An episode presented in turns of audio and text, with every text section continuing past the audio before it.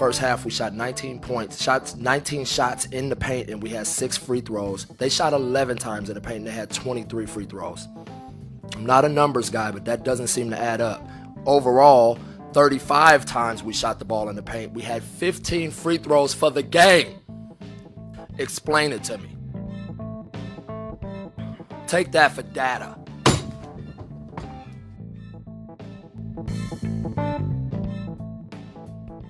Bonjour à tous, ici Emmanuel et bienvenue dans TechZap for Data, le podcast dans lequel je tente de réconcilier deux domaines en apparence assez éloignés, voire incompatibles, les chiffres et le sport.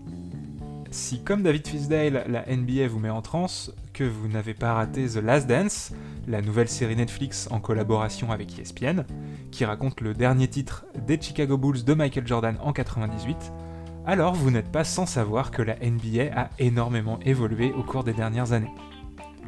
Au contraire, si vous n'avez pas regardé de basket depuis Michael Jordan justement, et si vous imaginez que les basketteurs sont tous des grands garçons de plus de 2m20 qui passent leur temps à dunker à deux mains au-dessus du panier, alors ce que je vais vous raconter va peut-être vous surprendre.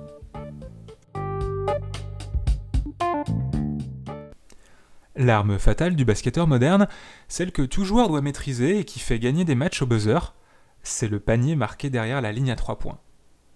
Pourtant, cette fameuse ligne à 3 points est une apparition assez récente dans l'histoire de la NBA. La première fois qu'elle a été utilisée, c'était lors de la saison 1979-1980. Innovation datant pourtant d'avant la Seconde Guerre mondiale, d'autres ligues de basket nord-américaines avaient essayé d'introduire cette règle mais le shoot à 3 points n'avait pas vraiment la cote. En 1980, à l'apparition de la règle donc, seulement 3 tirs sont tentés par match en moyenne derrière cette ligne. Le chiffre augmentera au fur et à mesure des années pour atteindre le nombre de 18 tirs en 2010-2011, et à l'heure actuelle, pour la saison 2020 malheureusement tronquée, on atteignait en moyenne 34 tirs à 3 points par match. Depuis 10 ans, le nombre de tentatives aura donc augmenté d'autant que sur les 30 premières années qui ont suivi l'instauration de la règle. Et s'il y a une équipe qui caractérise ce style de jeu très porté sur ce shoot à longue distance, ce sont bien les Golden State Warriors. La franchise de Californie a en partie forgé son succès sur un duo de joueurs très performants au shoot à 3 points, Stephen Curry et Clay Thompson.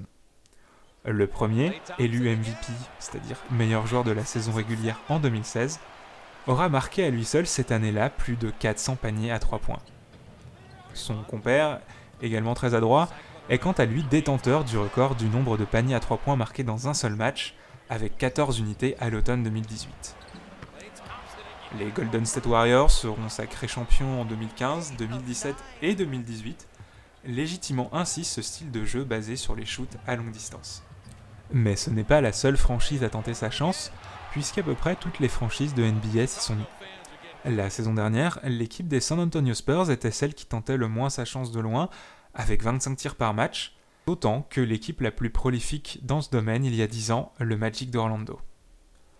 Cependant, devant les Golden State Warriors, on trouve une équipe qui truste le classement du nombre de tentatives à 3 points, les Houston Rockets, et leur star, James Harden. Depuis la saison 2016-2017, l'équipe texane tente en moyenne 40 paniers à 3 points par match pour en marquer environ 16. 16, c'est en un match 3 de plus que tous les paniers à 3 points marqués par la franchise des Atlanta Hawks lors de l'entière saison 1979-1980. Si en NBA, et comme dans beaucoup d'autres sports, les champions, les meilleures équipes se voient copier leur tactique et leur style de jeu, pour les Rockets, la réalité va au-delà de la tentative de plagiat des Warriors.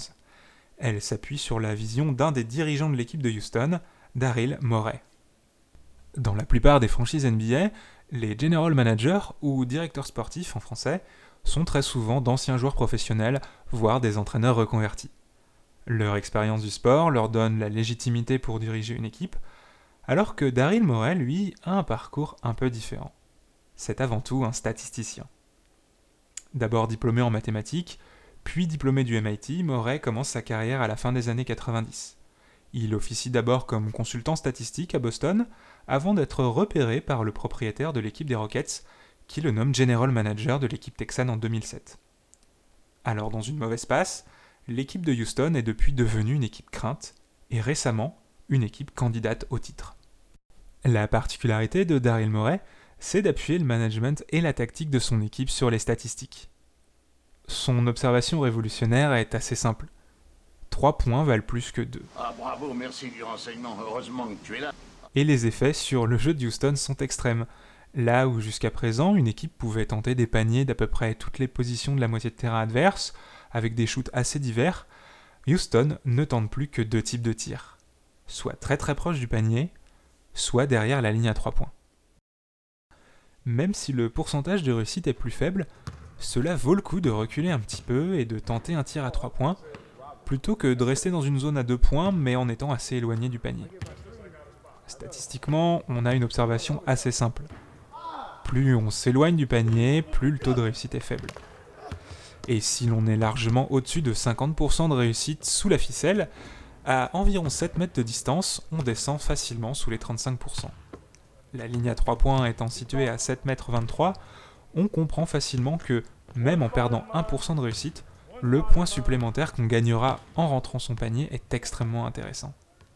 Quand on sait que des joueurs comme Stephen Curry ou Clay Thompson dépassent les 40% de réussite quand ils shootent à 7 mètres, on comprend tout de suite l'intérêt. L'impact est énorme sur le jeu et pas seulement chez les Rockets. Euh, non seulement il y a plus de tirs, mais tactiquement les joueurs changent leur approche.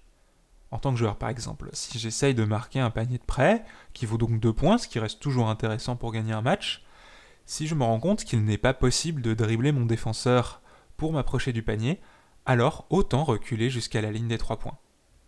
On observe même des pivots, les joueurs les plus grands de l'équipe, parfois s'écarter de leur raquette et tenter également leur chance derrière cette ligne.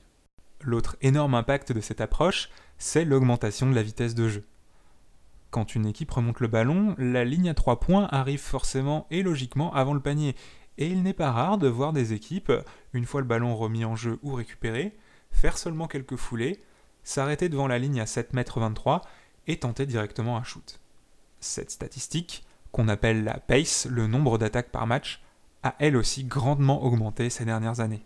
Mais alors ces simples statistiques expliquent-elles elles seules les tendances actuelles du basket moderne?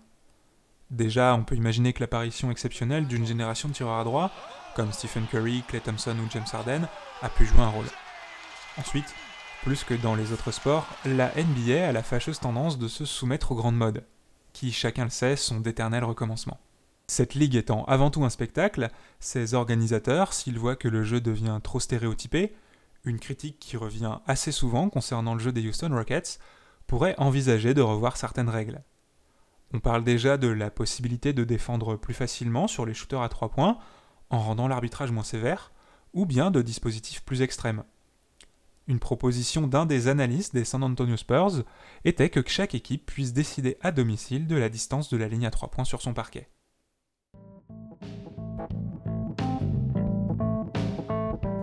En attendant, en 2020, les Houston Rockets ne sont toujours pas champions.